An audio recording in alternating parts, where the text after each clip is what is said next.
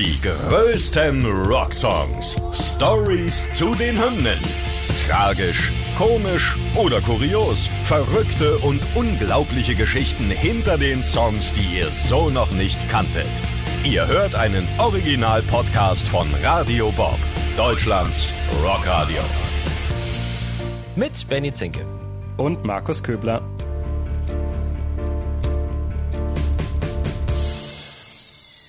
Heute Jeremy von Pearl Jam.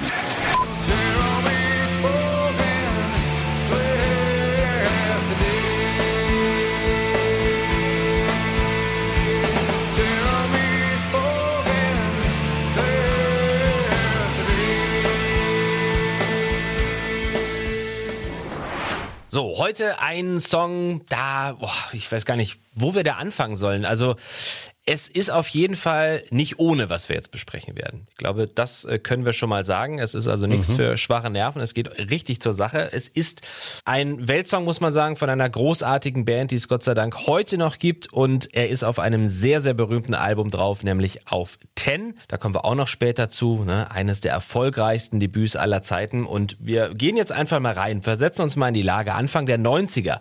Da dominiert logischerweise der Grunge.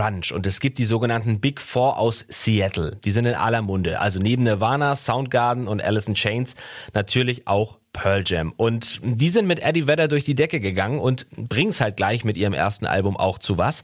Und ähm, einer dieser elf Songs, der auf Ten drauf ist, ist eben Jeremy. Und es geht um traurige und tragische Hintergrundgeschichten, die wir da beleuchten müssen. Und wir schauen auch mal, warum Jeremy auf der einen Seite der Grund ist, dass Pearl Jam für eine sehr lange Zeit keine Videos mehr gedreht haben und auf der anderen Seite aber auch möglicherweise das dazu führte, dass sie als einzige Band der großen vier überhaupt noch existieren. Das war jetzt ich weiß, ein langes Intro von mir, aber Markus, ähm, ich glaube, das fasst es schon mal ganz gut zusammen, um was es so geht. Und ähm, würde sagen, wir steigen mal in die Thematik ein. Genau, und sprechen wir erstmal über den Inhalt. Es gibt da nämlich die Hauptfigur Jeremy, nachdem ist der Song ja dann auch benannt. Mhm. Das ist ein Teenager und der bekommt irgendwie von seiner Familie nicht so die Aufmerksamkeit, die er sich wünscht als heranwachsender Junge. Im Songtext heißt es auch an einer Stelle, Daddy didn't give attention, oh the fact that Mommy didn't care. Also der Vater irgendwie schenkt keine Aufmerksamkeit, der Mutter ist das alles auch irgendwie egal. Und das Ganze führt dazu, dass er sich eben so zurückzieht und so zu einem Außenseiter wird. Und auch in der Schule, man kennt das ja, wird er von seinen Mitschülern gemobbt und mhm. fängt dann irgendwann aber an, sich doch zu wehren. Also im Text heißt es dann auch, dass er einmal einem Mitschüler einen linken Haken verpasst. Und das Ganze eskaliert dann an der Stelle, als sich Jeremy wirklich vor seine Klasse stellt und sich vor aller Augen erschießt. Das wird im Text zwar nicht direkt so ausformuliert, aber wenn man sich das Video dann anschaut, da wird das dann umso expliziter eben dargestellt. Ähm, aber auf das Musikvideo gehen wir dann später nochmal genauer ein. Kommen wir erstmal zur Person Jeremy. Es gibt nämlich eine wahre Geschichte hinter dieser Person. Jeremy, der da mit vollem Namen Jeremy Wade Dell heißt und aus Texas kommt, ist nämlich tatsächlich eines Tages in seiner Schule im Klassenraum erschienen und hat sich dort vor den Augen seiner Mitschüler und seiner Englischlehrerin erschossen. Also das meinte ich vorhin mit harter Stoff, ne? Also definitiv. Das ist nicht ohne. Nee. Und Jeremy war eben auch so ein Schüler, der in den Augen seiner Schulkollegen irgendwie ein traurig wirkender Einzelgänger war und der kam an diesem Tag zu spät zur Schule. Die Lehrerin hat ihn darauf zum Sekretariat geschickt, damit er sich dort einen Erlaubnisschein abholen kann, um dann wieder zurück in die Klasse zu dürfen. Mhm. So, jetzt hat er aber dort keinen Erlaubnisschein mit zurückgebracht, sondern hat sich einen Revolver besorgt und ist mit dem wieder vor seine Klasse getreten. Mhm. Dann hat er sich mit den Worten Miss, I got what I really went for, also ich habe jetzt geholt, was ich wirklich mitbringen mhm. wollte, den Lauf in seinen Mund gesteckt und tatsächlich abgedrückt. Und das Ganze ging so schnell, dass keiner wirklich reagieren konnte. Jeremy war auch sofort tot und hat natürlich die Klasse und die Lehrerin ja schockiert zurückgelassen. Die haben ja sowas auch noch nicht miterlebt. Und dieses Erlebnis hat auch Pearl Jam Frontmann Eddie Vedder beschäftigt. Ja, genau, aber das hat äh, bei ihm so eine Widersprüchlichkeit verursacht. Ne? Dieser kleine Junge hatte ja gerade sein Leben beendet, wahrscheinlich um eben Rache an seinem Umfeld zu nehmen. Und alles, was er bekam, war so ein kleiner, popliger Zeitungsartikel in der Lokalzeitung.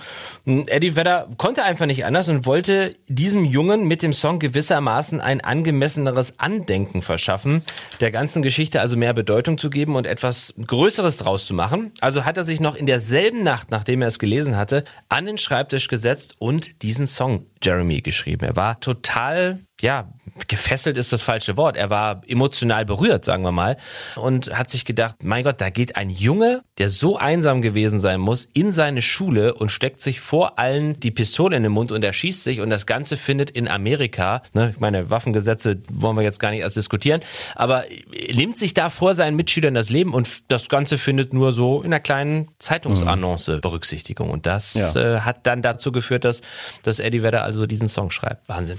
Ja, kaum zu glauben. Und tatsächlich hat Eddie Vedder auch noch einen weiteren Berührungspunkt mit dem Thema. Er hat in seiner Schulzeit fast mal was Ähnliches erlebt. Damals hat nämlich in seiner Schule in San Diego ein Mitschüler auch plötzlich im Klassenraum um sich geschossen. Er hat zwar keine Menschen getroffen und auch die Waffe nicht auf sich selbst gerichtet, mhm. aber so eine Situation bleibt einem natürlich ins Gedächtnis, wenn du da in der Schule sitzt und du hörst, dass im Zimmer nebenan vielleicht oder auf dem Flur ja. irgendwo rumgeschossen wird. Boah, das will man nicht. Boah, das geht nicht aus deinem Kopf. Nein, das geht nicht aus dem Kopf. Das will man sich auch gar nicht vorstellen vorstellen.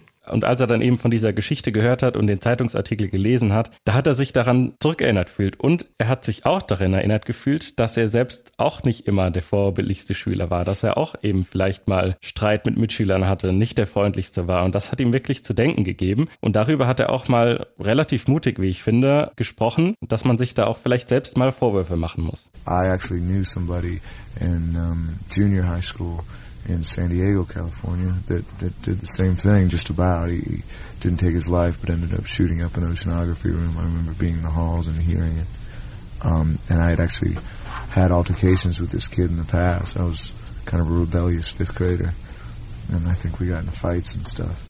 Ja, da muss man also sagen, die Geschichte auf der einen Seite handelt sie von Jeremy, auf der anderen von Brian, wie Vedder den Schulkameraden von seiner Highschool in einem Interview einmal nannte.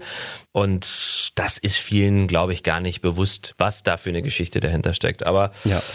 Ja, kommen wir mal, ähm, du hast es schon angesprochen zu dem Thema Musikvideos oder ja, Musikvideos. Die Mehrzahl ist richtig, denn es gibt mehrere Videos tatsächlich zu diesem Song. Eddie Vedder war mit einem Fotografen namens Chris Cufaro bekannt und dieser zeigte großes Interesse, ein Musikvideo für Pearl Jam zu drehen. Und das Label, das hatte nichts dagegen, dass er sich daran versuchte und Cufaro durfte sich auch wirklich einfach irgendeinen Song aus dem Debütalbum 10 aussuchen, auf den er Bock hatte. Der Trick des Labels beziehungsweise der Haken für Cufaro Faro dabei. Das Label gab einfach nicht das geringste bisschen Geld dazu. Also musste er als Regisseur ein paar Möbel verkaufen, ja, und eventuell auch noch einen kleinen Kredit aufnehmen. Aber er konnte das Musikvideo realisieren. Und obwohl das Label dem ganzen Projekt anfangs offen entgegenstand, haben sie dann aber doch irgendwie gesagt, oh, nee, äh, passt nicht so ganz, wird nicht veröffentlicht, um nochmal einen, ja, kommerzielleren Clip zu drehen. Ja, der arme Bub. Er kauft extra seine Möbel, um da was zu reißen mit ah, seinem Video. Diese Labels. Und dann wird es nicht mal verwendet. Unglaublich, ja. Das Spannende ist trotzdem, wenn du mal bei YouTube suchst ein bisschen, ähm, es gibt dieses Video. Er hat es also doch irgendwie dann nochmal später veröffentlicht. Man kann mhm. dieses Video tatsächlich finden. Trotzdem, obwohl das alles nicht so genial für ihn gelaufen ist, ist Kufaro heute zufrieden mit seinem ersten Musikvideo und äh, Zitat, äh, sehr dankbar für die Jahre, die er mit Pearl Jam erleben konnte. Das war also das inoffizielle Video, jetzt das offizielle. Genau, also das Label hat sich dann dazu entschieden, Jeremy trotzdem auch als Single rauszubringen und ein Musikvideo zu drehen, hat dafür dann aber den Regisseur Mark Pellington engagiert. Der hatte schon ja relativ viel Erfahrung, hat auch schon äh, mit U2 zusammen das Musikvideo zu One gedreht, war aber eigentlich gar kein großer Fan von Pearl Jam und dieser Grunge-Bewegung. Aber am Ende haben ihn die Texte von Eddie Vedder da doch überzeugt und er konnte sich dann mit dem Song irgendwie identifizieren, konnte spüren, mit welcher Leidenschaft Vedder diese Texte geschrieben hat und hat sich dann überzeugen lassen, das Ganze doch zu drehen. Ja, der hat wahrscheinlich ja auch noch nicht wissen können, 91, da war Grunge ja wirklich noch in den Kinderschuhen. Er kam ja erst durch Pearl Jam erst und der hätte sich ja, der hätte sich ja einen Arsch abgeärgert, wenn er dann Pearl Jam nicht produziert hätte als Video. Das Aber das nur so am Rande. Ja, da hast du recht. Im Gegensatz zu dem ersten Videoversuch hat er dann aber nicht Pearl Jam als Band in den Vordergrund gestellt, sondern eher den emotionalen Sänger, also Eddie Vedder, in den Fokus gestellt und hat die Geschichte von Jeremy fast wie in einem kleinen Spielfilm inszeniert. Und man sieht also Jeremy, wie er in der Schule von seinen Mitschülern angegangen wird, wie er ausgelacht wird. Mhm. Irgendwann steht er oberkörperfrei in einem Wald. Man sieht, wie er von seinen Eltern angeschrien wird. Und das Ganze führt eben dazu, dass er sich mit dem Revolver vor die Klasse stellt, ihn in seinen Mund führt und sich eben vor seinen Mitschülern Mitschülern erschießt. Man sieht dann am Ende nur noch, wie die Klassenkameraden mit ihren blutbespritzten weißen Hemden dasitzen und natürlich total erstarrt sind. Und zwischen diesen Szenen ist dann immer noch mal Eddie Vedders Gesicht in der Nahaufnahme zu sehen, was auch noch mal diese Verbindung eben zwischen dem Sänger, zwischen dem Frontmann und dieser tragischen Geschichte von Jeremy herstellt. Als das Video rauskam, war es direkt ein absoluter Hit. Pearl Jam waren in aller Munde und das Musikvideo lief wie kaum ein anderes wirklich auf MTV in der Heavy Rotation. Eben auch, weil es ein Thema behandelt, das schon immer aktuell war, aber nie wirklich richtig ausgesprochen wurde. Es gab natürlich überall irgendwie Gruppenzwang, es gab wütende Jugendliche, es gab Mobbing, es gab nicht funktionierende Familien und dieses Video, dieser Song haben all das eben thematisiert und deshalb hat das eben auch, glaube ich, so die Runde gemacht. Ja, ich glaube, also du kannst ja musikalisch gut sein, zur richtigen Zeit am richtigen Ort mit dem Grunge, aber mhm. ich glaube, du musst auch den Nerv der Zeit treffen, also thematisch. Und ich glaube, das ist die Erfolgskombo, warum dieses Album so durch die Decke gegangen ist. Aber jetzt hast du ja diese schauerlichen Details gerade nochmal aufgezählt im Video. Natürlich gab es auch Probleme mit diesem Video, ist ja klar, ne? Stichwort Videostopp, da kommen wir jetzt mal zu. MTV kann und will es in der originalen, expliziten Version gar nicht zeigen, sodass also die entscheidende Szene rausgenommen wird. Man sieht nun nicht mehr, wie Jeremy die Waffe rausholt und sich in den Mund steckt, stattdessen nur noch sein Gesicht in Nahaufnahme, ohne dass irgendein Stück der Waffe zu sehen ist. Und der Zuschauer sieht jetzt nach einem Schnitt nur noch die blutüberströmte, erstarrte Klasse. Aber genau dieses fehlende Element, das führte ja zur Fehlinterpretation, dass der Protagonist die Klasse angegriffen hätte, was natürlich ja gänzlich der eigentlichen Geschichte entgegensteht. Also es ist jetzt plötzlich mhm. kein Suizid mehr, sondern es könnte auch ein, ja, ein, ein Schulmassaker sein. Und das ja. ist natürlich, boah, also falscher geht's ja dann nicht mehr. Mhm. Und dieser missverständlich gewordene Clip soll später dann auch noch als Vorbild für drei Morde gedient haben. Da kriege ich ja schon wieder Gänsehaut, mhm. wenn ich darüber Wahnsinn. spreche. Also das führte dann sogar dazu, dass viele Musiksender das Video zu Jeremy gar nicht oder kaum noch im Programm haben wollten. Und Gerade wegen dieser Kontroversen ist das Video immer noch sehr populär. Das muss man ja auch sagen. Wenn viel drüber gesprochen wird, dann schafft es ja auch Popularität. Ich finde es nur so unglaublich. Ja. Weißt du, du, du schneidest diese Szene raus, weil es zu grausam ist. Gut, kann man mhm. verstehen. Dass aber dann dadurch ein komplett neuer Zusammenhang entsteht. Ich meine, da muss doch auch mal irgendwie jemand drüber nachgedacht haben, dass das dann ja. eben so aussieht wie ein Ich erschieße jetzt meine Schüler, weil ihr mich gemobbt habt. Und äh, also, bah, gut. Aber der Erfolg, ne, vier MTV Video Music Awards bei der 93er Ausgabe, Video of the Year, Best Group Video, Best Metal Hard Rock Video und Best Direction. Das waren die vier Kategorien, wo man abgeräumt hatte. Eddie Vedder wurde bei der Dankesrede sogar richtig emotional. Wenn es für ihn die Musik nicht gegeben hätte, dann wäre er es es vielleicht gewesen, der vor dem Klassenraum gestanden hätte und sich erschossen hätte. Das ist natürlich auch so eine Aussage, aber das kann er mal selber sagen. No, uh, the real shit is, uh, I mean, I don't, if it weren't for music, I think I would have uh, shot myself uh, in the front of the classroom, you know? It, it really is what kept me alive, so this is kind of a full circle. So, uh, so to the power of music, you know, thanks.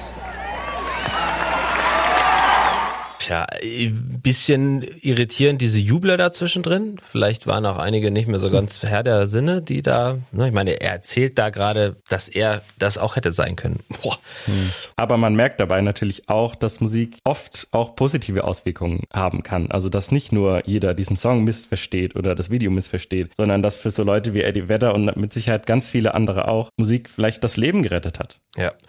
Ja, natürlich. Und ich meine, das ist ja auch so, wie viel Verantwortung hast du als Band für das Musikvideo? Das ist ja dann auch mal die Frage, ne? Also da gibt's ja auch keinen Schuldigen jetzt. Das wollte ich damit auch gar nicht irgendwie auslösen, die Diskussion. Aber wenn du trotzdem als Band hörst, hör mal, dein Video hat zu ein paar Morden geführt oder also das ist ja auch wieder Interpretation, aber es wurde zumindestens angegeben, dass mhm. das Video ein Vorbild war, das zu tun, was man da hinein interpretiert hat. Am Ende des Tages steht ja immer noch der Name der Band auf all dem, ne? Auf dem Musikvideo, mhm. auf dem Song. Das heißt, sie muss auch irgendwie dazu stehen. Und das alles hat tatsächlich dazu geführt, dass Pearl Jam in der Folge erstmal sechs Jahre lang gar keine Musikvideos mehr veröffentlicht ja, haben. Also es hatte Konsequenzen, das muss man auch es sagen. Hatte, ja, Und in der definitiv. Zeit, wir reden ja jetzt über die Ende 90er, Anfang 2000er, da war Musikvideos ja noch der heiße Shit. Also da hast du ja MTV und Viva und so noch gehabt und du brauchtest ja eigentlich ein Video, um deinen Song zu pushen. Und ähm, dann die Entscheidung zu treffen, nee, aufgrund dieser Missverständnisse machen wir jetzt sechs Jahre mal gar keine Videos. Das ist ja, hm. das ist ja schon ein Ding. Ja, die Band war verärgert, ne? Dass die zensierte Version zugelassen wurde und dann zu Missverständnis Missverständnissen kam. Außerdem hatten sie so viel Aufmerksamkeit für das Video bekommen, dass sie auf die Bremse treten mussten. Und Eddie Vedder hatte das Gefühl, dass sie von dieser Berühmtheit fast schon zerstört werden könnten und die Gruppe auseinanderfallen könnte. Und er wollte eben das verhindern und er wollte verhindern, dass der Erfolg ihnen auch zu Kopf steigt und dass der Druck auf die Band zu groß wird. Es war sogar so weit gekommen, dass Eddie Vedder sein eigenes Gesicht schon nicht mehr sehen konnte, weil das Musikvideo so oft über sämtliche Bildschirme auf der Welt geflimmert ist. Und außerdem kam noch dazu, dass Pearl Jam weniger für irgendwelche Videos in Erinnerung bleiben wollte, sondern für das, was sie eigentlich machen, ne? was ja auch verständlich ist, nämlich die Musik. Mhm. Wahnsinn, ja. Und es hat dann tatsächlich bis 1998 gedauert. Also ich habe ja eben über Ende der 90er, 2000er gesprochen, ne? aber klar, 98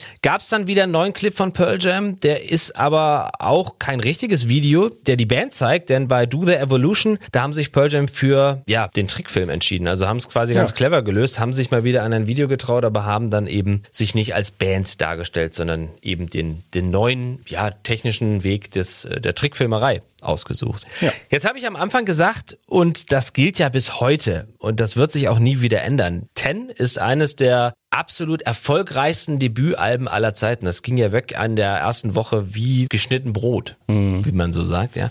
Nein, also unglaublich. Und Jeremy hat natürlich wesentlich dazu beigetragen und dieses Video auch 13 Millionen Einheiten insgesamt und damit eines der meistverkauften Alben aller Zeiten. Ja, von da an waren Pearl Jam wirklich die Stars der Stunde, muss man eigentlich sagen, und haben natürlich gerade mit den anderen drei großen Grunge-Bands aus der Zeit, also Alice in Chains, Soundgarden und natürlich Nirvana, wirklich von Beginn an zu den großen vier aus Seattle gehört und sind bis heute ja eigentlich wahre Eckpfeiler des Grunge und von diesen vier eben die einzige Band, die es bis heute immer noch gibt definitiv. Also ich glaube, man kann zusammenfassend sagen, dass gerade Jeremy, der Band Pearl Jam, wohl ein Stück weit diesen Platz unter den Größten des Rock gesichert haben. Also das ganze Album natürlich, aber insbesondere auch Jeremy.